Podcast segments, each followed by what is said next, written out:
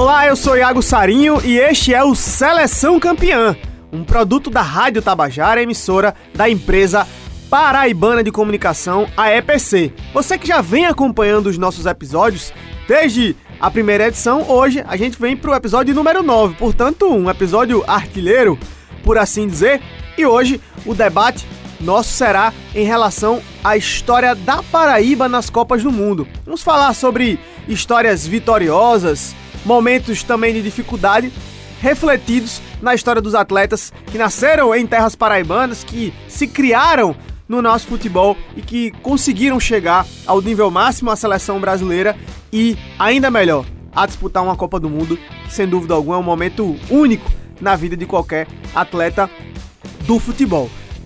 Para você que está chegando agora no Seleção Campeã, esse é um produto da Rádio Tabajara, a gente vem aqui todo sábado às 3 da tarde e também nos agregadores de áudio da sua preferência, a gente tem trazido aí como opção para que você possa ouvir e acompanhar tudo aquilo que é necessário saber sobre a Copa do Mundo. Porque a ideia, a proposta do Seleção Campeã é deixar você na cara do gol para que nas rodas de conversa, no bate-papo com os amigos, a Copa do Mundo que já está chegando, começa no próximo dia 20 de novembro, cada vez mais próximos estamos desse momento tão especial para o esporte mundial.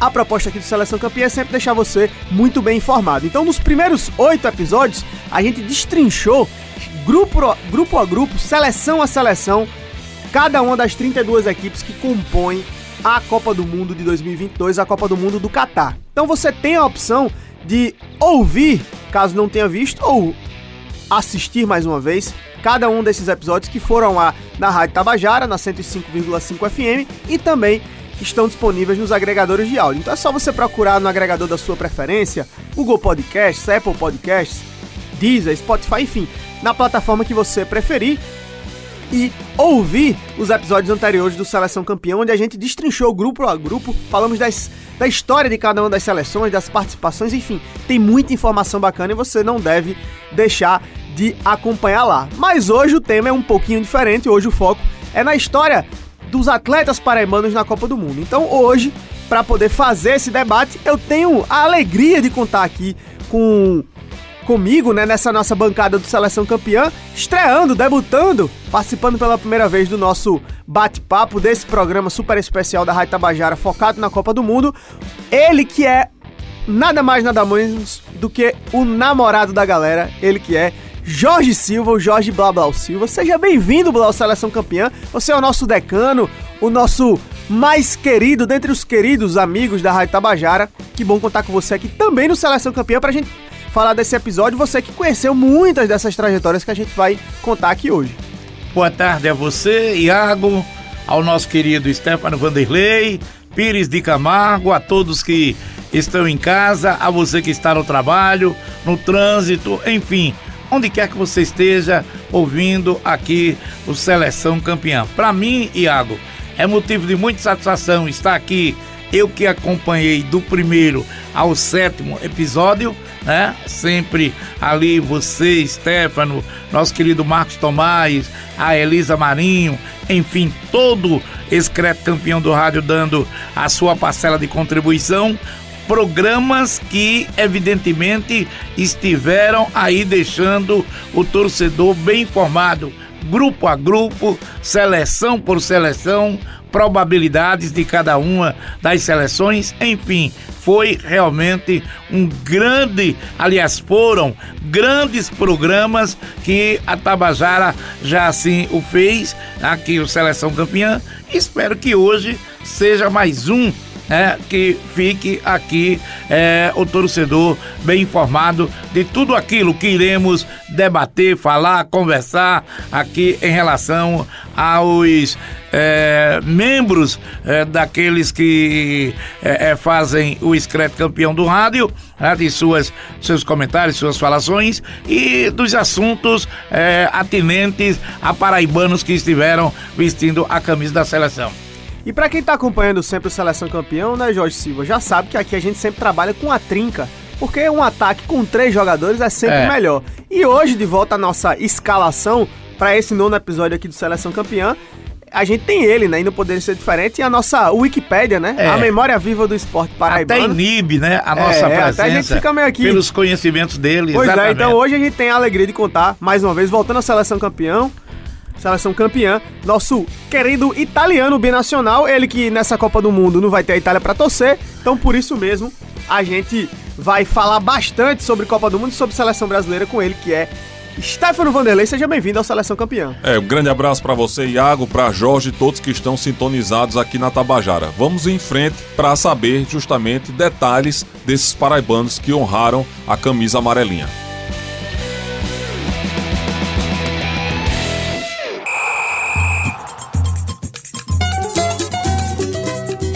Pra gente começar esse nosso episódio, eu vou trazer aqui a lista, e aí vocês me corrijam se eu estiver esquecendo de alguém de repente, dos paraibanos que vestiram a camisa da seleção brasileira, tá? Ainda não vamos entrar naqueles que foram para Copas do Mundo. Vamos falar primeiro daqueles que tiveram em algum momento da vida, em algum momento da sua carreira, a honra de vestir a seleção canarinha. Essa história começa lá atrás com o Índio, né? Lá na década de 50 ainda, foi o primeiro paraibano a vestir a camisa da seleção brasileira. Passa aí por Assis Paraíba, Rinaldo, Durval, Júnior, né? O Léo- Vegido Júnior, que jogou como lateral, meio campo também. Marcelinho Paraíba, hoje treinador do futebol paraibano, inclusive vem de acesso recente na equipe do Serra Branca, da segunda divisão para a primeira divisão, já treinou o 13 também, entre outras equipes aqui do futebol paraibano. Fábio Bilica, que não foi exatamente na seleção principal, mas jogou na seleção olímpica, que na época era treinada pelo técnico da seleção principal, que era o Vanderlei Luxemburgo. Tivemos também Douglas Santos, o primeiro medalhista né, olímpico do, do futebol paraibano. Não, primeiro foi Mazinho. Primeiro Mazinho, Mazinho, perdão, primeiro de medalha ouro. de ouro, exatamente, Exatamente. bem lembrado. Douglas Santos, primeiro medalha de ouro, né, junto com a, estava na primeira seleção brasileira também, né, que ganhou o ouro. O Brasil só foi ganhar pela primeira vez é, o ouro olímpico justamente na edição que jogou em casa, né, da- das Olimpíadas. E aí o Douglas Santos estava compondo essa seleção e venceu, né, o primeiro paraibano a ter uma medalha de ouro com a camisa da seleção olímpica. Depois a gente teve o Hulk, né, que jogou a Copa do Mundo lá em 2014, a gente vai falar mais sobre ele. E mais recentemente tivemos Arthur Cabral, o Matheus Cunha, que a gente vai falar bastante hoje aqui também, já na perspectiva de poder, quem sabe, para essa próxima Copa do Mundo, agora no Catar. E também o goleiro Santos, né, é, que também é medalhista olímpico, né, na última, na- nos últimos Jogos Olímpicos, né, o Brasil voltou a vencer é, a competição olímpica no futebol. Então, esses são os nomes, né? Índio repetindo, né? Índio, Assis Paraíba, Rinaldo, Duval, Júnior, Marcelinho Paraíba, Fábio Bilica, Douglas Santos, Hulk, Arthur Cabral, Matheus Cunha Santos. Esses são os paraibanos, viu, Jorge Silva, que na história do futebol brasileiro vestiram a camisa da seleção brasileira de futebol. Em algum momento, alguns desses aqui em convocações, sul-americanos, outras competições, né? E a gente, claro, hoje aqui muito focado na Copa do Mundo, a gente vai falar mais sobre aqueles que de fato foram para mundiais. Temos campeões mundiais, aliás, no caso, um campeão mundial é, aqui da Paraíba, mas é, era importante a gente também fazer esse registro, né? Para aqueles atletas que em algum momento de suas carreiras serviram à seleção brasileira. Concorda, Jorge Silva? Concordo, concordo. Aí a relação está recheada. Tem algum E- desses aqui que você destaca, assim, que você viu jogar e que acha que é um cara assim, que.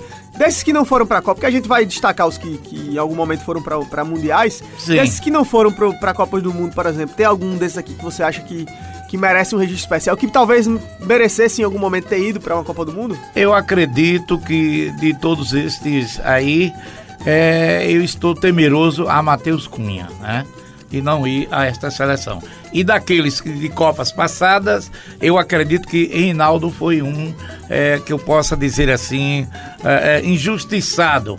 Porque no momento em que ele estava, tinha uma pleia de jogadores da seleção do meu campo ali, onde ele dominava bem, pessoas a nível de Cerezo, de Alemão, a nível do próprio Léo Vegido Júnior, que jogava é, é, pelo meio, enfim, é, era é, é, ali Sócrates, era tanta gente boa que evidentemente fez com que ofuscasse o futebol do Rinaldo na Mas seleção era um grande brasileira. craque também. Mas era um grande jogador. Talvez o Marcelinho Paraíba, é, Stefano, Outro. Marcelinho Paraíba caberia ele no lugar de Luizão, atacante, que foi ali pra na Copa, Copa de 2002. Agora acabou que o Exatamente. Luizão foi muito importante, Importante porque levou Brasil, aquele né? pênalti É. contra a Turquia, que não Fora foi da área, né? fora da área. Mas assim, futebol por futebol, o Marcelinho Paraíba tinha ganho aquela Copa do Brasil contra o. pelo Grêmio contra o Corinthians, né? Na fase boa de Tite.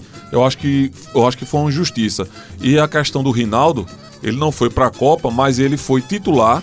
Fazendo dupla de ataque com Pelé nos 50 anos de Pelé lá no San Siro, Brasil e seleção do resto do mundo. 2 a 1 para a seleção do resto do mundo. Que eram os atletas que jogaram a Copa de 90. E o que é que acontece? A seleção era comandada por Paulo Roberto Falcão. Rinaldo teve um lance que poderia ter tocado para Pelé. Pelé teria feito o gol dos seus 50 anos. Aí Rinaldo foi fominha e perdeu o gol. Foi, foi um, um fato que marcou, viu? Podia ter, podia ter entrado aí. Nosso né? companheiro Adamastor melhor, que né? esteve lá com Ivan Bezerra. e Paulo Costa. E Paulo Costa, tudo. Disse, é, como linguajar popular, ele merecia levar um cascudo no retorno.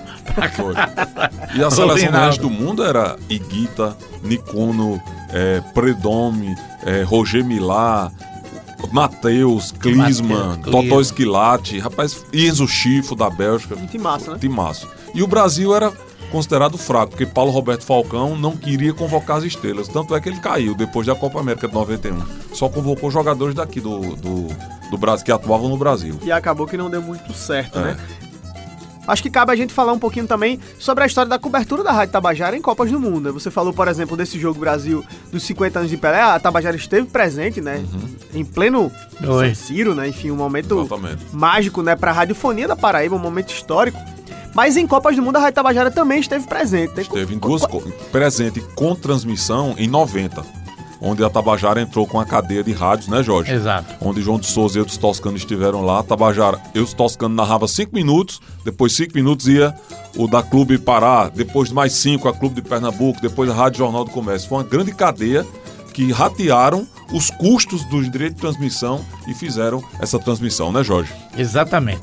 E um mundialito, lembro do Uruguai, o nosso querido João de Souza, tem até ele uma foto ao lado do, é, é, aliás, do Marcondes Brito, Isso. tem até uma foto do Marcondes Brito ao lado do ex-governador Tarcísio Buriti e o todo renomado Barbosa Filho, que tinha sido cronista esportivo também lá em São Paulo, você Isso. sabe, trabalhou em São Paulo, trabalhou na Bandeirantes, na Rádio Jovem Pan e estava comandando o Screte da Rádio Clube e veio a João Pessoa para a assinatura do contrato onde incluíra ali a Rádio Tabajara, integrante da rede do Mundialito do Uruguai. 83, eu acho. É, 83. 83. E além dessas coberturas com transmissão de jogos, né, a gente também já teve momentos aí com, com, com correspondentes. Você, inclusive, já foi correspondente em Copa Exatamente. do Mundo. né? Por Conta um exemplo- pouquinho dessa história pra gente, Stefano. Como é que exemplo, foi essa experiência, É, né? Com transmissão mesmo, comprando os direitos foi em 90.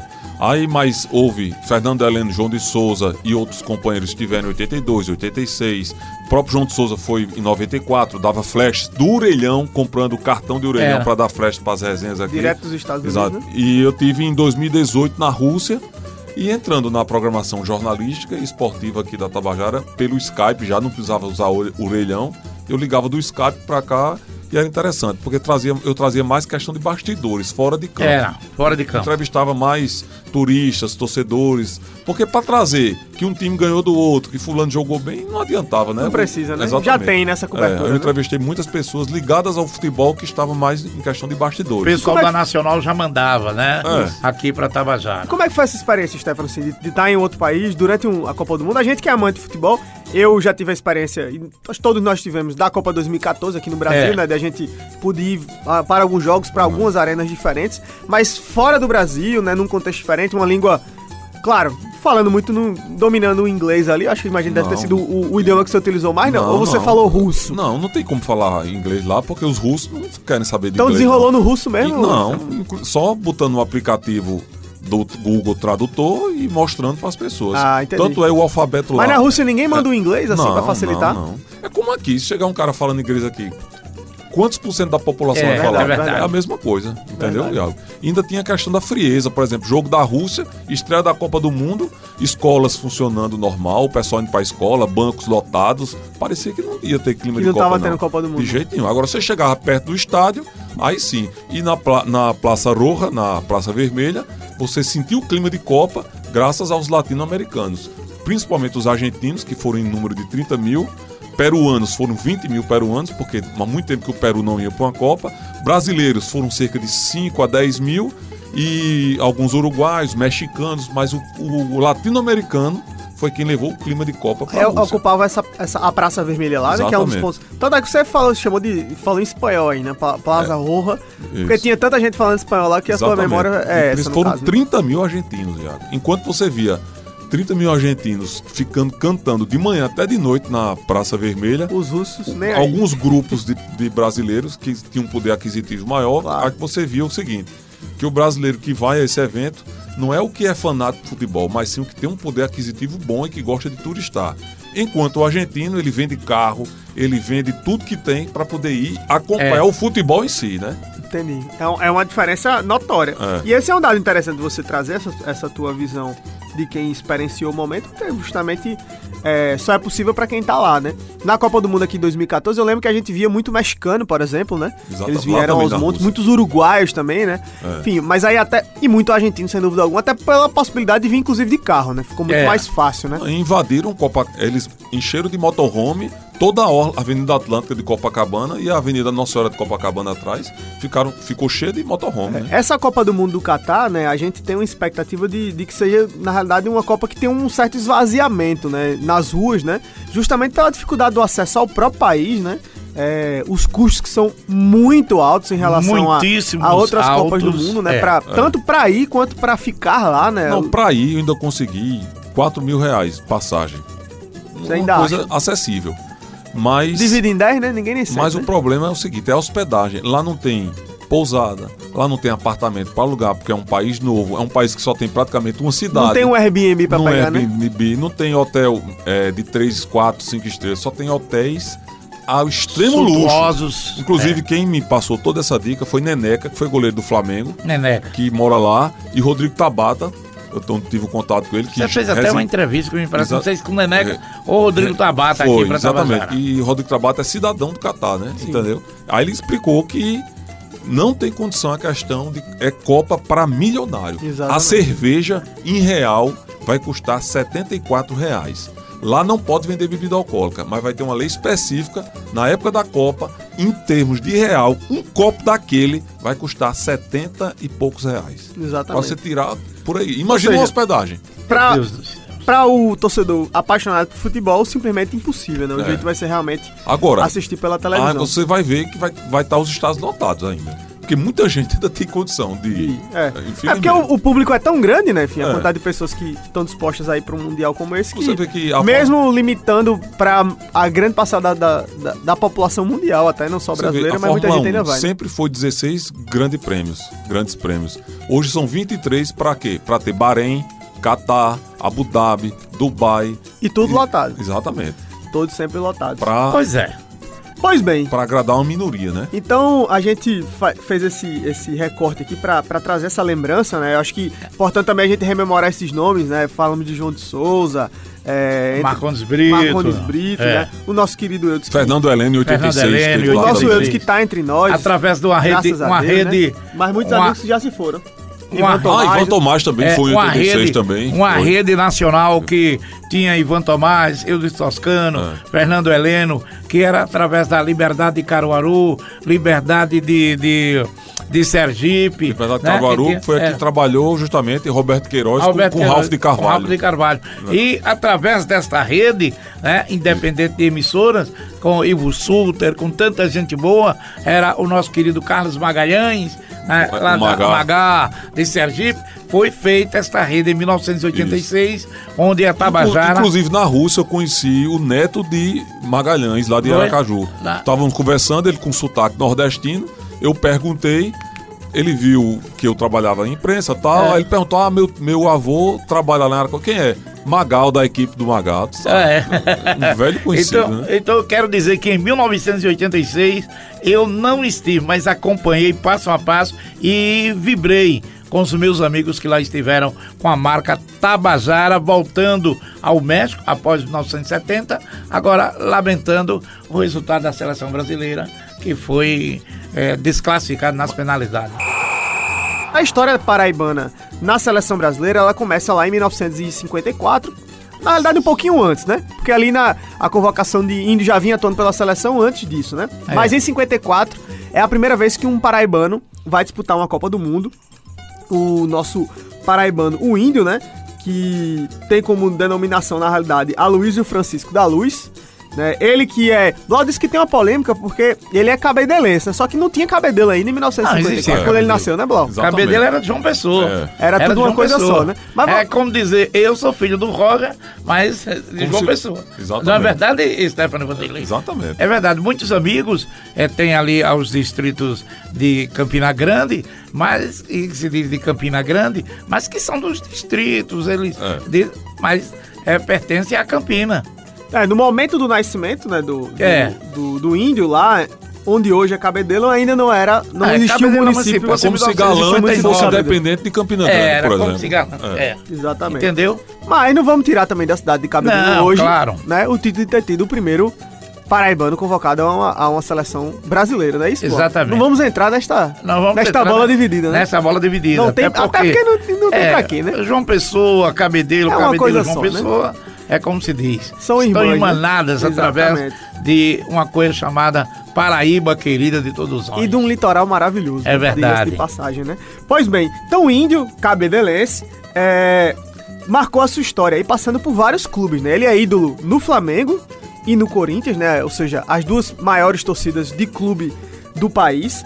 Não teve uma passagem no futebol paraibano, né? Porque saiu cedo daqui, né? E aí realmente foi se formando lá no Rio de Janeiro, né? Marcou aí a, a sua trajetória na década de 50, sendo um dos principais atacantes do Brasil, né? Como eu falei, artilheiro pro Flamengo, artilheiro pro Corinthians. Teve uma passagem importante também no futebol europeu, um dos, é o primeiro paraibano a jogar no futebol europeu e um dos primeiros brasileiros a, a jogar futebol fora do Brasil. É, na- já nesse mercado europeu, claro, um contexto completamente diferente do que é, É. hoje, né? Mas o fato é que Índio marcou história e foi para a Copa do Mundo de 1954 na Suíça, né? Onde o Brasil acabou não logrando isso, né? Uma Copa é, digamos assim, onde o Brasil vinha de uma ressaca, né? Depois de ter perdido 1950 em casa, o Maracanaço. Aqui no Seleção Campeã a gente já falou muito sobre isso. E eu sempre aproveito para lembrar para você que está nos ouvindo de acompanhar também e ouvir os episódios passados. Estão disponíveis nos principais agregadores de áudio. É só você buscar lá, Seleção Campeã, Rádio Tabajara, você vai poder ter a oportunidade de ouvir sobre, essa, sobre essas Copas do Mundo. No episódio 7, por exemplo, né, quando a gente falou do, do grupo da seleção brasileira, a gente falou muito sobre 1950, sobre 2014 também, enfim, sobre os títulos brasileiros e também as, as derrotas brasileiras, então é uma opção pra gente falar muito sobre 50. Mas aí, quatro anos depois, na Suíça, o Brasil retorna ao Mundial, né, o Brasil que esteve, a única seleção a estar em todas as Copas do Mundo, em 1954, portanto, a Paraíba, Lau, faz a sua estreia em Copas do Mundo com o Índio, um dos grandes atacantes da história do futebol brasileiro. É, grande atacante, atacante o qual teve esta referência dele sair do país e a Europa. Naquela época não existia Dificílimo agente? FIFA, não existia. Dizem que houve até uns conselhos de Evaristo de Macedo, que era atleta do Barcelona. E o Índio foi um atacante que esteve na seleção brasileira, não brilhou como é, um principal artilheiro, mas que deixou a sua marca. E vestindo a camisa do rubro-negro, aí ele teve assim um maior destaque. A Exatamente. camisa do Flamengo. Stefano. Inclusive, teve o lançamento do livro do paraibano Fábio escritor Henrique. Fábio Henrique, né? Que trabalha na Secretaria de Turismo de João Pessoa. Inclusive, recomendar o livro, porque é Exatamente. importante, pra, até para saber mais sobre a história do índio e do futebol paraibano. Então, né? que esse livro foi lançado lá na Gávea. Então, a gente faz esse registro dessa homenagem que o escritor Fábio fez ao nosso querido índio. E diga-se de passagem, viu, Steph? Bastante concorrida. Eu acompanhei através da TV Fla, eu acompanhei bastante concorrida, Zico, outros é, destacáveis. Júlio César Uriega é, foi, é. Exatamente, Júlio César. Não, e um, É, livro, e um livro muito bom, viu, lá, viu Blau? Eu, eu, inclusive, recomendo a leitura aí pra, pra galera. Eu acho O que próprio Júnior foi É um- é um também, registro importante. é, é, lá prestigiar o lançamento do livro. Então, justamente uma homenagem das mais justas ao nosso querido índio. E o, e o Índio, ele foi pra Copa de 54, né? É o único mundial que ele foi, mas é, a história do futebol, ela tem essas coisas, né? Índio não vai à Copa de 58, Blau, por um acaso do destino, algo que no futebol acontece, uma lesão, né? Então ele Foi. acaba... Mas ele, ele era o atacante que estava cotado, um dos atacantes, estava na lista pra ir pra Copa do Mundo em 1958. E não só isso, Índio foi o cara, Jorge Silva, que fez o gol nas eliminatórias, o gol classificou o Brasil no jogo contra o Peru. Não fosse Índio, portanto, o gol que Índio marcou contra o Peru nas eliminatórias para a Copa de 1958, o Brasil não teria ido ao Mundial de 1958. E se o Brasil não tivesse ido ao Mundial de 1958, Jorge Silva, o Brasil não teria sido campeão, campeão. pela É. primeira vez naquele ano. E tem ainda um detalhe ainda mais é, bonito da história. Triste, claro, naquele momento pro índio, mas que de algum modo também fortalece a importância dele é, nesse ciclo todo, apesar de não ter ido pro Mundial. Mas tem muitos jogadores que acabam indo pra Copa e nem participam, nem jogam, né? Índio, apesar de não ter ido, foi fundamental pra história do futebol brasileiro e pra história daquele de- título de 1958. Porque foi na vaga do Índio, Foi quem? quem é que foi? Quem? O menino, né? Edson. O menino Edson, Edson. Arantes do o Nascimento. menino Edson Arantes Nascimento, o nosso é. Querido Pelé. e eterno Pelé, o maior de todos os tempos. Pelé, um menino, literalmente, naquela Copa, né? Foi convocado justamente na, na vaga que surgiu após a lesão do Índio. E aí, a história a gente já conhece, a gente sabe o que é que Pelé faz em 1958, o que é que a seleção brasileira faz, como encanta o mundo e como começa, aí sim, né, superado o trauma de 50, como começa a construir a história do que é hoje a maior seleção de todos os tempos, a seleção com mais títulos mundiais, a seleção brasileira. Então, Stefano, é, é importante a gente fazer esse recorte em relação ao Índio, né? Porque ele foi o primeiro paraibano a ir para a Copa do Mundo. Teria sido o primeiro aí a duas Copas do Mundo, não foi, mas fez o gol, classificou o Brasil para o Mundial de 1958 e, por conta da lesão dele, abriu uma vaga que foi ocupada por Pelé, Eliminando o Peru. eliminando o Peru. Exatamente. Lembra de 78, quando disse que o Peru abriu as pernas para a Argentina? Alguns cronistas esportivos daquela oportunidade lembravam como saudoso José Santana através da Rádio Jornal, que já estava falando com um problema, eh, teve um CA na garganta, e o José Santana que estava lá com todo o excreto de ouro, e ele dizia: é, aqui tem gente que está dizendo que após 20 anos estão nos dando o troco ao Brasil. O Brasil voltou invicta para casa, né, após o Peru levar aquela sonora goleada disso do gol que Índio tinha feito em 1958, tirando o Peru de a Copa do Mundo. Stefano, como é que a gente pode registrar, portanto, o índio aí nessa história das Copas? A gente pode dizer ele, talvez, além, claro, de ser o desbravador, digamos assim, o pioneiro, né, paraibano, mas Exatamente. acho que é um cara que está marcado na história do futebol mundial, né? E como, sem sombra de dúvida, além de ter, como você já registrou, ter jogado no exterior, o primeiro paraibano que esteve jogando lá no velho continente, além de tudo, foi quem vestiu a primeira vez a camisa do Brasil sendo paraibano. Portanto, é, meus amigos e minhas amigas que nos acompanham aqui no Seleção Campeã, né? O índio, como a gente falou, nascido lá em Cabedelo, né? Na época ainda era João Pessoa, mas cabedelense de nascença, né? Paraibano foi o primeiro, o primeiro na nossa história, né? A vestir a camisa da Seleção Brasileira e o primeiro aí também para uma Copa do Mundo e teve essa importância que a gente narrou aqui, por ser o cara que fez o gol que garantiu o Brasil na Copa de 58, a Copa que o Brasil venceu pela primeira vez e por conta de uma lesão acabou não indo, mas no lugar dele veio o Pelé. E aí, é, Stephanie Blau, a gente tem um hiato bem grande, né? Uma distância bem grande dessa primeira participação de Índio, né? Lá em 1954, para a segunda vez que um paraibano vestiu a camisa da seleção brasileira em Copas do Mundo, né? Porque antes a gente teve outras convocações, a gente já falou aqui é, no início do programa sobre vários nomes de paraibanos que foram convocados em momentos distintos da história aí da seleção brasileira, mas em Copas do Mundo, depois de em 1954, o primeiro a vestir a, a camisa da seleção brasileira em uma Copa do Mundo foi justamente o Júnior, né? O Léo Vegildo Júnior, lá na Copa de 1982. Curiosamente, os dois ídolos do Flamengo, né? É. E os dois, sai, os dois que saíram cedo da Paraíba e começaram a carreira justamente lá no, no Rio de Mas você Janeiro. vê né? que Júnior saiu bebê, né? É, digamos é, assim. né? Exatamente. Ainda Ele- mais cedo, Ele né? é mais carioca, assim, do que propriamente paraibano em termos de vivência. De viver. né? Mas é um cara que faz sempre questão, né? Exatamente. De estar aqui na, na Paraíba. A gente já, já encontrei Júnior ali na Orla do Cabo Branco. Exatamente. Bem à vontade, inclusive. Ele que começa a sua carreira no futebol de praia, né? Jogando nas areias ali da Praia de Copacabana.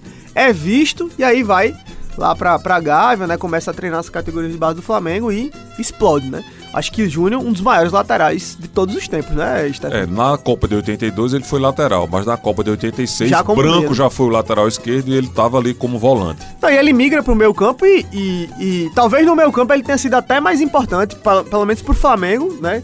Porque né, ele tem aquela grande geração da década de 80 ali, onde ele era um excelente lateral, mas tinha Zico no meio, né? E aí quando tem esse Zico, envelhecimento... Adilho e Andrade no Quando tem meio. esse envelhecimento do meio campo do Flamengo, ele acaba indo pro meio e vira Não, um ele, dos, aí um ele dos foi pra, principais, ele, né? ele foi para o Torino, Isso. na Itália, aí, na onde, volta- onde nasceu sua filha. Depois ele foi vestir a camisa do Pescara. Aí só em 89 que ele voltou pro Flamengo. Ele passou quase uma, quase uma década lá na Itália. Mas né? aí já volta como meia, né? Não, volta como com camisa 5, como volante, Como volante. volante nato mesmo. Cabeça Júnior- de área. Cabeça de área. O Júnior é aquele que destruía a jogada e É. fazia lançamento. E fazia, mas dava, fazia justamente essa saída E de bola. fazia né? cobrança de falta também. Um craque do nosso futebol, sem dúvida alguma, né? É o Vergildo Lins da Gama Júnior. Exatamente. Ele que nasceu em 29 de junho de 1954, em João Pessoa, né? Nasceu aqui na capital paraibana.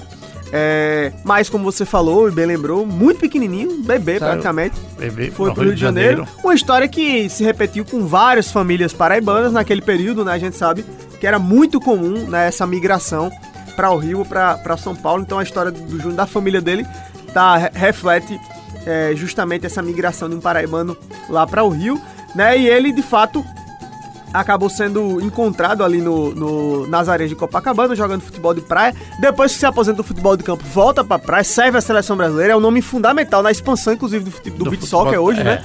O Júnior jogou né, as Olimpíadas de, de 1976, né? Isso, que naquela Em época. não- Montreal, né? naquela época não tinha, nas Olimpíadas não era sub-23. Era, tinha que ser jogador que nunca tinha jogado Copa do Mundo, que era pra ser convocado.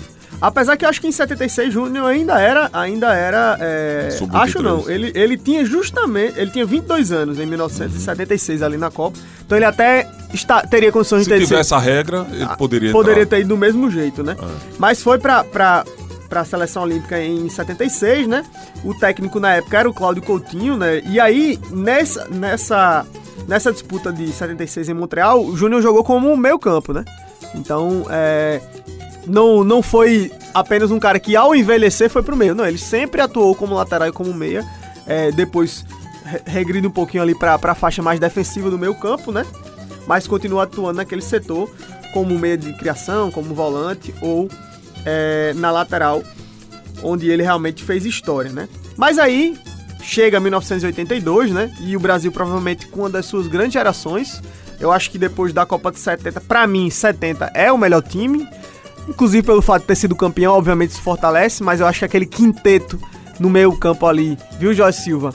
Né? Com, com Gerson, Tustão, Pelé, Rivelino. Rivelino e Jairzinho, né? Ou seja, cinco camisas 10. E Clodoaldo ainda. Ainda tinha Clodoaldo, enfim. Timaço realmente impressionante, a seleção de 70. Mas se você enfim, vê Carlos jogar, Alberto a de Torres. 82 jogava mais bonito. Então, Pela evolução do futebol. mas eu acho muito bonito. Eu acho, eu acho, enfim, eu já tive a oportunidade de ver essas, essas duas copas, né? Tem, a, tem aquele próprio material da, da FIFA, né? Que, que traz o- o- os tapes, os jogos completos, Jogos, né? é, eu, completo. oit- 70 e 82, enfim, eu, eu nasci em 93, então obviamente eu não vivi nada dessas copas, né? Mas eu, eu tive essa.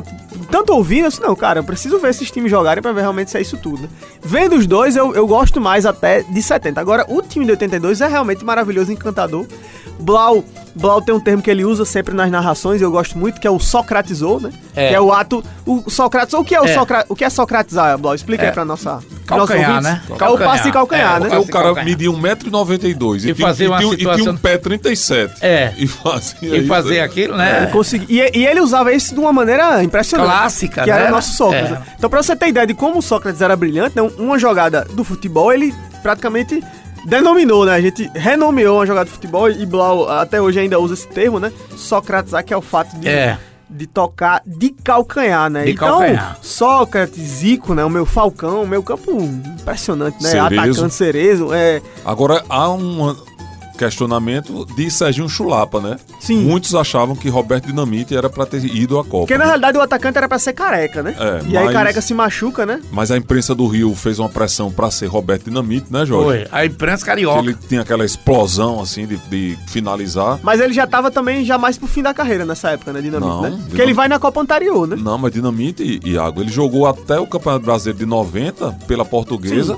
e encerrou lá pra 94 pelo Vasco ainda. Porque ele foi na Copa de 78, né? Sim, eu Roberto. Dinamite esteve na de 78. Mas né? queriam ele em 82 também, no lugar de Serginho Chulapa.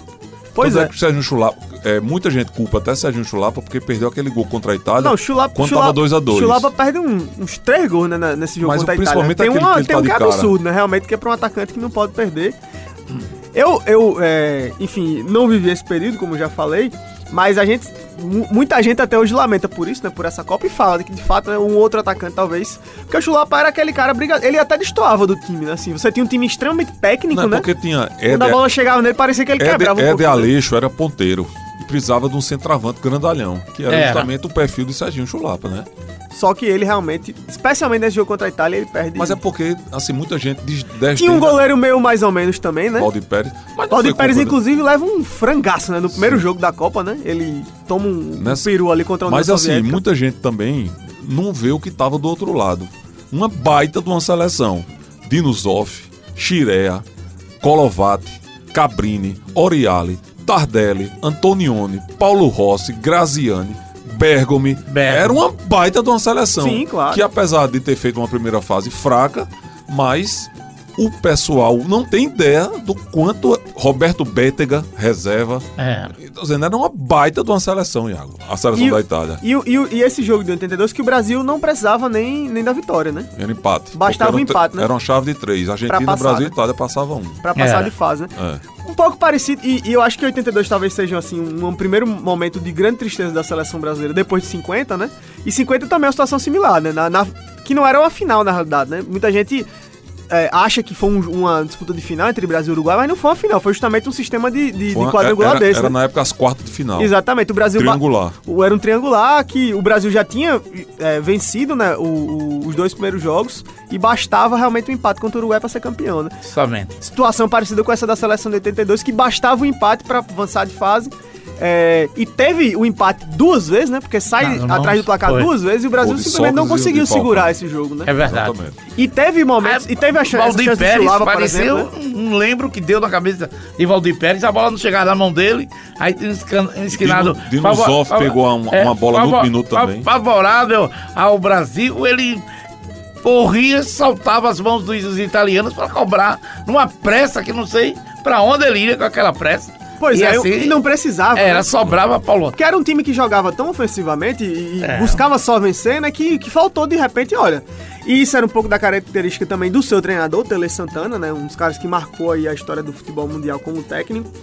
E, e- e faz escola pra muita gente, né? O Pep Guardiola, hoje tido como o grande técnico do futebol mundial, é um fã declarado da seleção de 82 e de, e de, de, de Tele Tele Santana. Santana, né? Então, é, foi uma seleção que, apesar de não ter ganho o Mundial, marcou história, né? Até Exatamente. hoje é, é considerada uma das grandes seleções é, de todos os tempos, mesmo né, sem tendo, sem tendo Há quem diga a Copa. até né? justamente Azar que era, da Copa, que era né? melhor do que a de 70, né? Há quem É, diga exatamente, exatamente. E, e tem aquela, e tem aquela é. célebre frase, ah, o Brasil não ganhou 82, azar da Copa É. do Mundo, né? Porque ainda. Quem era reserva da Copa de 82, que foi treinador do 13. Juninho Fonseca. Alcides, Juninho. Fons- Alcides Fonseca Júnior, era reserva É. de Oscar na Copa. Outro grande jogador, né? Oscar, né? Exatamente. Então, é, o Oscar e Luizinho a Júnior fez parte dessa seleção de 82, é, foi um dos destaques desse time, né? Era um cara também ali do, do samba, da brincadeira, né? Então ele. ele- Foi, foi a voz dele, A a, voz música dele- da Copa de- do. Brasil, né? Voa, canarinho. Inclusive, inclusive, a gente vai aproveitar que você fez essa lembrança. Vamos ouvir aqui no nossa seleção campeã essa música, né, que, que marcou realmente época lá pra Copa de 1982 e que tinha na voz do Paraibano Júnior, né, a, a canção. Voa, canarinho, voa. Mostra pra esse povo que és um rei. Voa, canarinho, voa. Mostra na Espanha o que eu já sei. Mas voa.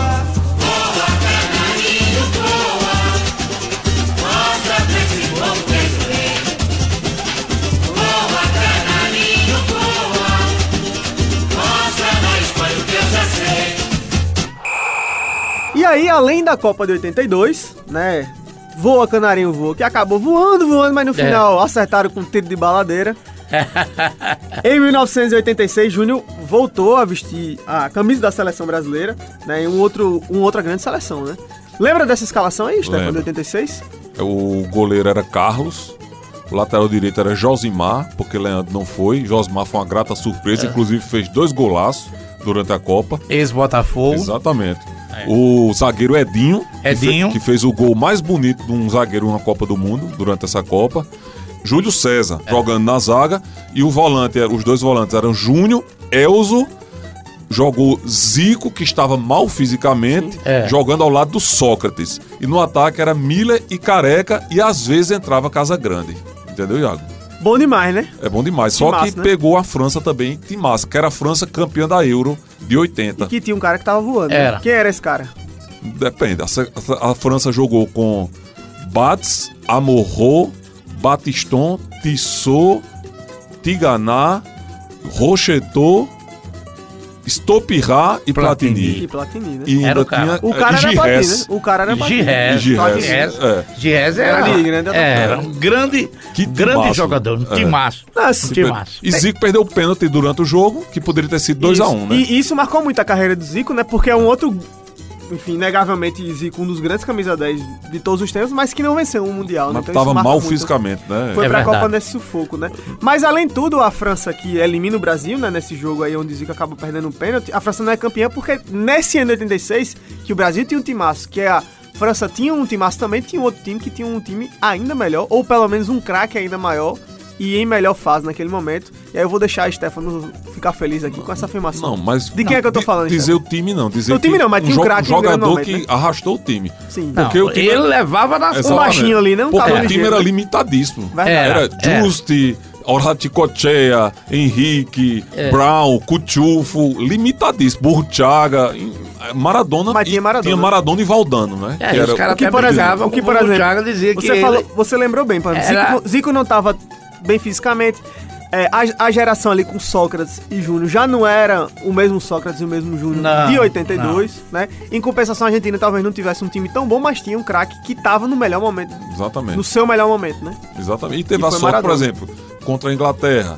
Se, o jogo em si era pra ter sido a um, porque um gol foi de mão, Um que o árbitro não viu tal, entendeu? Também teve muita controvérsia. Mas o Brasil, também. por exemplo, em 2002 também foi ajudado muito com erros de arbitragem, né? Mas- é mas- importante a gente fazer Sim, esse registro também, né? Exatamente. Principalmente contra a Bélgica, né? Exatamente, né?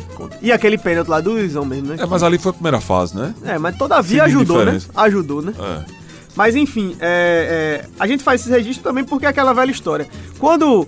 E há muito essa cultura, né, Blau? Quando a arbitragem erra pro, contra a gente, a gente fica brabo, né? Mas quando Bravo. é em favor, a gente A finge gente que não lembra, né? Finge que não lembra, finge que é, justamente não viu, né? Fecha os olhos, né, meu querido? Stefano. Vanderlei falou muito bem da seleção é, é, argentina e ele. Não, bem da Argentina não, eu falei Não, bem de dizendo, Maradona, falou, né? Maradona. falou muito Jo- sim, bem, sim. é, Sobre, né? retratou a seleção argentina. A- as deficiências, inclusive na defesa, no meio campo, agora aqui nas laterais, agora que tinha um homem no meio campo Exatamente. que ele fazia meio campo e ataque, era ele. É. 1986, Maradona. É a Ele maior brilhava. atuação individual Ele de um jogador em brilhava. Copas do Mundo? Eu Eu, acho que sim, que né? eu acho que sim também. Individualmente. É verdade. Eu acredito. Não, pode, eu acho que Baggio também, em 94. É, mas não Porque. levou, né? Não, não Isso ah, faz sim, diferença, do né? time campeão, você quer dizer, né? É, mas eu acho que sim, porque de fato é, Maradona acabou com. É o que você falou, sem Maradona jamais a Argentina teria É. sequer, talvez, Seria chegado perto, né? É. Ah, do- do os triunfo caras que foi, falavam que Burro Thiago era aquilo que tava o, o nome dele, de burro, de, de lerdo, de Porque, a, tudo. porque a, gente, É. a gente fala, por exemplo, muito de Pelé, Ba- né? Sérgio Batista. Mas Pelé é. sempre teve. Sim. Pelé, eu, nessa disputa aqui, me permita, se o Stefano pode discordar, mas Pelé é o, é maior de todos os tempos. Isso pra mim não E tem. Quando tinha um lançamento de gesso no peito de Jairzinho, escorava É. pra Tostão, chegava tudo redondo, né? Então, é, é isso que eu tô dizendo. Maradona não. No- Ma- Maradona de fato Eu jogou acho, só, né? eu acho. Pelé, Pelé Steph- sempre foi muito bem assistido, né? Stefano falou, mas Inclusive eu em também, 58 e 62 eu também, não né? queria, eu, eu Tinha não Garrincha, queria, né, do lado, por exemplo. Eu não queria aquela felicidade dele, mas Roberto Baggio foi um dos homens que, é, posso te dizer, atleta que marcou o futebol mundial. Bom, falamos bastante sobre Léo Virgílio Luiz Gama Júnior, paraibano, nascido em João Pessoa, né, destaque aí no Flamengo e na seleção brasileira, e também que jogou no futebol italiano, né, um dos primeiros é, brasileiros naquela leva ali dos anos 80 aí pra, aí jogar no futebol italiano, marcou época, especialmente no Torino. Dando continuidade ao nosso bate-papo aqui no Seleção Campeã, a gente vai agora falar sobre Mazinho, que dessa lista aqui é o cara que ganhou, que levantou uma taça de campeão da Copa do Mundo lá em 1994. Mazinho, que é paraibano natural de Santa Rita, né? Mais um aqui da região metropolitana de João Pessoa, viu? É, Detalhe, né? Todos os três que a gente citou, é, Índio, Cabedelo, Júnior, nascido em João Pessoa e o Mazinho aqui de Santa Rita, todo mundo É. na região metropolitana. Mas daqui a pouco a gente vai chegar numa galera também é, de outras áreas é, do Campina estado. A gente, a gente citou aqui também né, outros atletas que serviram à seleção brasileira, mas curiosamente, realmente, aqui falando sobre Copa do Mundo especificamente, Índio, Júnior e Mazinho, todos eles aqui dos arredores da, da, da capital paraibana. Mazinho, que nasceu em Santa Rita, né, no dia 8 de abril de 1966, ele que é de fato Mazinho é apelido, né, o nome é Iomar do Nascimento, é, é provavelmente um dos maiores destaques da história do futebol paraibano, né, um cara que realmente marcou a história, especialmente no Vasco da Gama, né, onde ele saiu muito cedo aqui do futebol paraibano, né, jogou no Santa Cruz de Santa Rita, foi revelado, mas com 16 anos já, já foi embora pro Rio de Janeiro, e aí foi, foi fez história na- nas categorias de base do Vasco da Gama, né? Mas aí evoluindo, jogando inicialmente como lateral, né? Direito, Lateral direito. Lateral direito no- Inclusive no, foi Vasco. ele que deu aquele cruzamento pra Romário fazer o gol de cabeça no final da Copa América de 89, Brasil e Uruguai, no Maracanã, que o Brasil foi campeão depois de 40 anos. Foi Mazinho que deu aquele E cruzamento. detalhe, ele foi campeão ainda pelo Vasco, né? Foi campeão brasileiro pelo Vasco em 1989 e carioca em 87 Mas como e volante, 88. que o lateral direito era Luiz Carlos. Vim, que era. Exatamente. E aí, em 1990, ele foi pra Copa do Mundo. Então, a gente falou do Júnior, que foi 82 e 86. Mazinho também foi a duas Copas do Mundo. Isso. Ele foi à Copa de 1990. 90 É. ele foi como reserva de Jorginho. Só que naquela época, até 90, só ficavam cinco no banco. Tinha que escolher cinco pra ficar no banco. Os outros ficavam na arquibancada, sem ser relacionado. É só, Só- essa curiosidade, essa eu não sabia. né? É, só em 94 que ficou 11 no banco. Não ficava todo mundo. Foi Não, a primeira tava- Copa que deu pra todo mundo ficar no Exatamente. banco. Ah, interessante. E nessa época, em A dos 90... Estados Unidos. Estados Unidos. É, nos anos no... em 1990, Mazinho já não estava mais jogando no futebol brasileiro, ele estava na Itália, outro jogador a, a- a jogar no futebol italiano. Jogar né? na Jú- Fiorentina. Júnior jogou na Itália, Mazinho na Itália e Índio jogou na Espanha, né? Índio Índio jogou no Espanhol, que era o que é o rival, Rival até do hoje do Barcelona, né? E naquela época o, o Espanhol de fato rivalizava com o Barcelona. Hoje a gente sabe que é- tá- É. há uma diferença muito É grande entre as um duas Sport e equipes. Botafogo. É assim. mais ou É. menos essa diferença mesmo.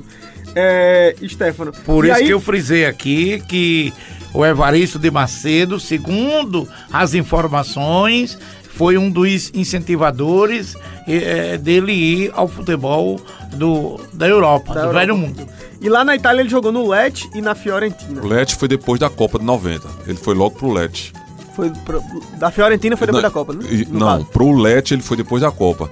Aí o que é que acontece? Lazzaroni assumiu o comando da Fiorentina. Lazzaroni foi, aí levou Mazinho e Dunga. Exatamente. E aí, dois clubes, a Fiorentina, pra mim, que tem uma das camisas mais bonitas do futebol. Eu sempre falo de camisas aqui, viu, no, no Hum. nosso Seleção Campeã. É, hoje, como a gente tá falando só de seleção brasileira, então não tem muito como. O maior ídolo da Fiorentina foi tema. Batistuta. Bate tudo. É. Cracaço, hein? Cracaço? Não, Ou mais guardador, né? artilheiro. Guardador, né? É, de Mas não craque. era um caneleiro também, não, né? Não era aquele cara que a bola Ele batia e chegava entrava, e não. chutava forte. Mas fazia tinha gol. qualidade, sabia? Ele sabia tinha destaque. ele sabia tinha- guardar, ele né? Tinha, Ele ele foi o tinha as maior- qualidades com. Foi o maior eh, jogador da história da Como é que se diz? Fiorentina. Com, com a bola, ele não era caneleiro, não, como bem disse você. Ele se posicionava. Sabia guardar. E na É. maioria dos gols dele, você pode olhar, ou ele dava de, de- peito de pé ou chapa. Sabe quem ele me lembra um pouco hoje? Tem um cara jogando que me lembra assim, Batista, quando eu vejo. É, até pelo, pelo, pela força física, né? A altura, né? É o, o Haaland, o jogo, que hoje tá no Manchester City, jogador norueguês. Que é um, que é um cara grande, porte físico, mas que de, de três bolas que tem pra guardar, ele faz duas e meia ou, ou as três ele guarda. né? Realmente o poder Mbappé é também parece muito com ele. Mas uma Não, é característica técnico. diferente, né? É, é. Característica diferente, É assim. técnico, Até né? joga mais pela ponta, É tem mais, o técnico, drible, né? é mais técnico. O Haaland joga ali mais centralizado mesmo, como o Batistuta. Mas hoje o tema não é esse, vamos continuar aqui, senão a gente não dá É. conta do nosso tempo aqui do Seleção Campeã. A gente tava falando do Mazinho, né? Então, na década de 90 ele foi pela primeira vez para uma Copa do Mundo, é, Stefano. Mas é de fato em 1994 onde a coisa acontece, né? O Brasil aí, depois de 24 anos sem ganhar uma Copa do Mundo, né? Não vencia desde 1970. Detalhe, se o Brasil não vencer a Copa do Catar este ano, repetirá de novo esses 24 anos sem vencer, é o maior período em que o Brasil ficou sem ganhar uma Copa do Mundo, entre 1970 e 1994. Uma seleção brasileira campeã, entre as campeãs, sem dúvida alguma, mais burocrática, né, de um futebol mais defensivo, é, taticamente mais estruturado, com menos qualidade, com menos traquejo, talvez menos parecida com o que a gente estava acostumado, mas foi uma seleção que conseguiu, naquele momento, romper, né, esse momento aí de, de jejum, e acho que foi importante porque depois vem a seleção 98, vem 2002, 2006, que acho que be- bebem um pouco, né, até pela queda desse Que tabu que era vencido. Mazinho era reserva, né? É, ele ele passou, reserva. passou a ser titular porque Raí Aí, foi E colocado detalhe, no banco. Raí era o camisa 10, né, era o craque do e time. era o capitão do time. Exatamente. Não era nem Dunga que ia levantar a taça. Exatamente. Era E Raí. Raí perde o posto, né? Porque não tava rendendo de fato durante o Mundial. E Mazinho assume e meio que dá uma resolvida no meio campo da seleção brasileira, né? Porque o É, time começa que- a saldo de produção. Só né? que Mazinho tinha uma característica mais defensiva. né? Exatamente. Era praticamente três volantes. Era Mauro Silva, Dunga, Mazinho e o número um ali na frente, que era o Zinho. Só que com isso, justamente, ele deu mais liberdade pros laterais, né? Atacarem e pra Romário e Como- Bebeto praticamente E só como o atacarem. Branco não era o titular, era Leonardo. era Exatamente. como Zinho, depois Leonardo da- assume, de, Branco depois entra depois que expulso. depois Leonardo é daquela expulso, né? cotovelada de, de, de, de Leonardo. Leonardo. Exatamente. Agora, Zinho também era um homem que trabalhava E filho ali de paraibano. no meio campo, filho de paraibano, mas que justamente avançava. Ele Mas era sempre- criticado como a Era. enceradeira do time. Era. Porque rodava muito com a bola, né? Agora eu vou perguntar o seguinte pra vocês. É, eu sempre gosto de levantar uma mini polêmica aqui, boba, mas acho que Mazinho é o maior paraibano de todos os tempos na seleção brasileira? Acredito que Foi o sim. que ganhou a Copa, né? Ganhou a Copa, ganhou uma Olimpíada. É, ganhou uma não tem o Copa. que discutir. Não tem o que discutir, né? É. Mas assim, em termos de qualidade com a bola nos pés. Não, é porque ele era um jogador para fazer uma função tática. Ele não era de dar show, não era Jorge, de aparecer, não. Ele- ele era- jogava Ele para era o time. importante taticamente, é. Jogava para o time. Pode ver que na Copa 94, veja os jogos, Mazinho não. o Nem que- aparece, O né? destaque que ele apareceu foi perder o gol contra a Suécia na semifinal. Mas ele não aparece. ele Cumpriu ele- a função tática, Cumpriu né? função tática, exatamente. Exatamente. Pois bem, encerrado esse nosso bate-papo sobre o Mazinho, né? A gente falou dessas contribuições todas dele, lá de Santa Rita pra conquistar o mundo e ainda revelar dois filhos, né? É. Grandes jogadores de futebol. Vamos falar agora sobre a Copa de 2014, porque a gente ficou de 94 a 2014, aí botamos mais 20 anos, né? Uma outra pausa grande da Paraíba sem jogadores em Copas do Mundo, porque só em 2014 a gente teve o Paraibano Hulk. Aí sim, saindo da região metropolitana, a gente ia em Campina Grande, Hulk, nascido em 25 de julho de 1986. né? Na época ele estava jogando no Zenit de São Petersburgo, né, lá na Rússia, mas teve passagens aí por diversos clubes. Acho que quando ele estourou mesmo foi no Porto, né, de Portugal. Hoje tá jogando no Atlético Mineiro e inclusive foi um dos convocados no ciclo atual da Copa do Mundo. Hulk foi para a Copa 2014, enfim. Não tem muito que a gente falar sobre esse Mundial, deu errado demais pro Brasil. E já falamos bastante em outros episódios de Seleção Campeã. Mais uma oportunidade para eu lembrar você que está nos ouvindo de buscar nos agregadores de áudio os episódios anteriores para você ouvir e ficar muito bem informado sobre o nosso programa. Mas Hulk foi também um dos paraibanos, está nessa história aqui da Paraíba em Copas do Mundo, porque na seleção 2014 ele foi um dos relacionados, participou de todo aquele ciclo também da eliminatórios, foi muito importante para a seleção brasileira, vinha fazendo uma boa Copa do Mundo, na minha visão, em 2014, mas acabou que o Brasil caiu para a Alemanha nas semifinais por um 7 a 1 e eu acho É. que não precisa falar mais do que E isso por sobre pouco esse não ano. caiu nas oitavas contra o Chile. contra o Chile, uma bola no É. travessão ali no finalzinho, Aos inclusive. né? 15 minutos do segundo tempo da prorrogação. Da prorrogação. É, Exatamente, foi na prorrogação, né? Pois bem, então pra gente fechar essa nossa edição aqui do Seleção Campeã, vamos falar sobre o ciclo atual de Copas do Mundo, onde os- o técnico da seleção brasileira, o Tite, convocou quatro paraibanos nesse ciclo. Foram eles. Matheus Cunha, o jogador que mais vezes esteve presente. Matheus Cunha, que tá desde o campeonato de Tulum ali com a seleção de base. Jogou a Olimpíada, medalhista também. E aí, é, Matheus Cunha tem sido o jogador mais recorrente nessa convocatória de Tite nesse último ciclo de Copa do Mundo. Hulk também esteve no ano passado, né, foi convocado, né, mas teve uma queda de produção e depois não voltou a ser chamado. O goleiro Santos também, no período ali em que o, o, o Ederson estava lesionado, também foi convocado, mas não chegou a jogar. E o atacante Arthur Cabral, né? é, também foi um dos convocados. Na época ele estava no Basel, hoje está jogando pela Fiorentina. Santos estava no Atlético Paranaense, hoje no Flamengo, e o Hulk já foi convocado jogando pelo Atlético Mineiro. O Matheus Cunha é, jogava no Sion, da Suíça, mas a convocação dele, a primeira, acho que veio quando ele, para a seleção principal, acho que ele já estava no Atlético de Madrid, onde ele está hoje. Pois bem, em um determinado momento, viu, Stefano, nesse ciclo de Copa do Mundo, nós tivemos esses quatro convocados ao mesmo tempo. Né? E isso é um marco para a história do futebol paraibano. Nós nunca tivemos tantos jogadores no nosso estado. Quatro. Quatro ao mesmo tempo numa convocatória, né? Detalhe, três atacantes. Inclusive, a gente sabe como é difícil um atacante chegar na seleção brasileira porque a concorrência é grande demais. E detalhe, nunca tínhamos tido também um goleiro convocado para a seleção brasileira. O primeiro também foi o Santos. Então, de algum modo, esse ciclo de Copa do Mundo ele já marcou história para a, a Paraíba, né? Nessa relação com a seleção brasileira. Só que, no entanto, apesar dessa numerosa quantidade, a preço de hoje, eu acho que não teremos, infelizmente, nenhum paraibano na Copa do Mundo.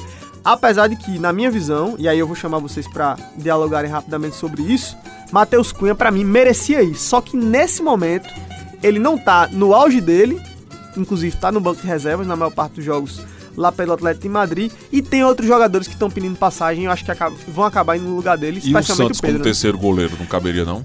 Então, o Santos acho que caberia, mas você já tem Ederson, Alisson e o Everton. Acho que esses três realmente o Tite não vai Pela preferir. fase do Palmeiras, esse, o- não tem como. Não tem como não ir. Não e, E- como. e Ederson e Alisson de fato estão num nível É, acima de todos Por sinal, eles. o confronto desse final de semana passada, dos dois, né? Agora, se Dos é, dois. Se fosse como em 90, É. que Lazzaroni era técnico carioca, levou os dois reservas, porque não ia jogar mesmo, Tafarel era o titular absoluto, É. a Cássio e Zé Carlos, porque um era do Flamengo e outro era do Vasco. só pra agradar. Só né? pra. Agora sim, eu acho que caso alguém se, se lesione, e é sempre a possibilidade, aí sim, acho que não tenho dúvida que a quarta opção seria o goleiro paraibano Santos, mas aí depende, né, justamente de É, alguém. eu estou com se você. machucar. Mateus Cunha, é, Mateus Cunha é o cara, como diz, está ali mais próximo de ser convocado. Agora, ele não está atravessando Não tá no um melhor bom momento. momento. Inclusive, ele, ele tem- não está atravessando... Nessa última convocatória, né? É. Que foi a última, a última série de amistosos, o Tite convocou, ele teve a oportunidade em campo e Foi. pareceu sentir um pouquinho essa Claudicou, pressão. né? claudicou, claudicou e, é, bem como disse você, está jogando pouco no Atlético de Madrid e os momentos que entra não tem sido destaque da partida. Agora, pelo conjunto da obra, e Tite é um cara que valoriza muito isso, eu também acho que ele ainda tá no jogo. Inclusive, tem alguns jogadores aí, por exemplo, o Richarlison se, se lesionou recentemente. Há expectativa que retorne, mas sempre é uma dúvida. Eu acho que o Matheus Cunha ainda tá no jogo por essa convocação, mas acho que de fato ele perdeu um pouquinho de espaço aí nessas últimas convocatórias, e por isso eu acho que há um risco. Hulk não tá mais no mesmo nível que Não. vinha atuando no Atlético Hulk Mineiro tá ano fora. passado, então acho que tá fora. né? É. Não, e Hulk pela tá idade fora, também. tá fora. E o Arthur Cabral foi convocado basicamente uma vez, né? Então não, não teve tanto, tanto aproveitamento. Acho que também não deve estar dentro. Então fica na realidade essa torcida nossa. Acho que o Matheus Cunha, o Santos só se alguém se lesionar. E o Matheus Cunha que tá nessa disputa aí. Olha, com a pela- outra- pelo concorridíssimo espaço ali no ataque brasileiro. né? Com as duas últimas apresentações de Richarlison, nos amistosos, com a chegada de Pedro, né? Aí só Matheus. Cunha que pode chegar em Na realidade, ele terceiro. pra mim tá disputando com- vaga com o Gabriel Jesus, né? Só Sim, que o Gabriel, Gabriel Jesus, Jesus. Gabriel Jesus, que não foi bem o ciclo todo da Copa, hoje tá no melhor momento dele Tá no melhor momento. Agora, se E o Copa Flamengo é muito for campeão momento, da né? Libertadores, Pedro vai ser forçado até as últimas Tem nem horas. perigo, pra- né? É. Não. E a imprensa carioca, quem tá fazendo, você sabe Esse disso, meu querido Steph. Agora, só pra gente fechar, não sei se vocês sabem, tem um outro paraibano que pode ir pra Copa do Mundo, mas não pela seleção brasileira. É o Otávio, meio campo do Porto, né? Está servindo a seleção de Portugal. É um dos nomes cotados a ser convocado para a seleção portuguesa. Otávio que é cria, assim como o Matheus Cunha, do Clube Cabo Branco, ali do futsal do Clube Cabo É. Branco. O pai de Matheus Cunha, inclusive, era jogador, mora ali no Tambiá, Carmelo, né? Os Carmelo. dois aqui de, de João Pessoa. Portanto, é, a gente vai encerrando já esse nosso episódio do Seleção Campeã. é, e só relembrando, então tivemos aí, na história das Copas do Mundo, paraibanos. O Índio foi para a Copa de 1954, jogou as eliminatórias de 58, fez o gol que garantiu o Brasil na Copa de 58, não foi para a Copa porque se lesionou, e aí no lugar dele foi justamente o Pelé. Júnior, que jogou as Copas de 82 e 1986, né? Aquela grande geração de 82 e 86. Mazinho jogou a Copa de 90 e foi. Não, jogou 90 não, foi convocado pra 90. Foi convocado. É. É. Jogou, é, exatamente, bem Jogou lembrado. não. E 94, onde foi campeão é, mundial. E tivemos Hulk em 2014. E agora a gente tá nessa expectativa pra saber se o Matheus Cunha, especialmente, vai pra Copa ou o Santos, talvez sobrar alguma vaguinha pra ele. E tem também o Otávio. Pode ser É, que, o de, Otávio- alguma, de uma maneira diferente, né? É. Mas que vá Seleção portuguesa, pra né? a Copa É do. Mundo, já que é paraibano Já de pensou um paraibano na última seleção de Cristiano Ronaldo da história?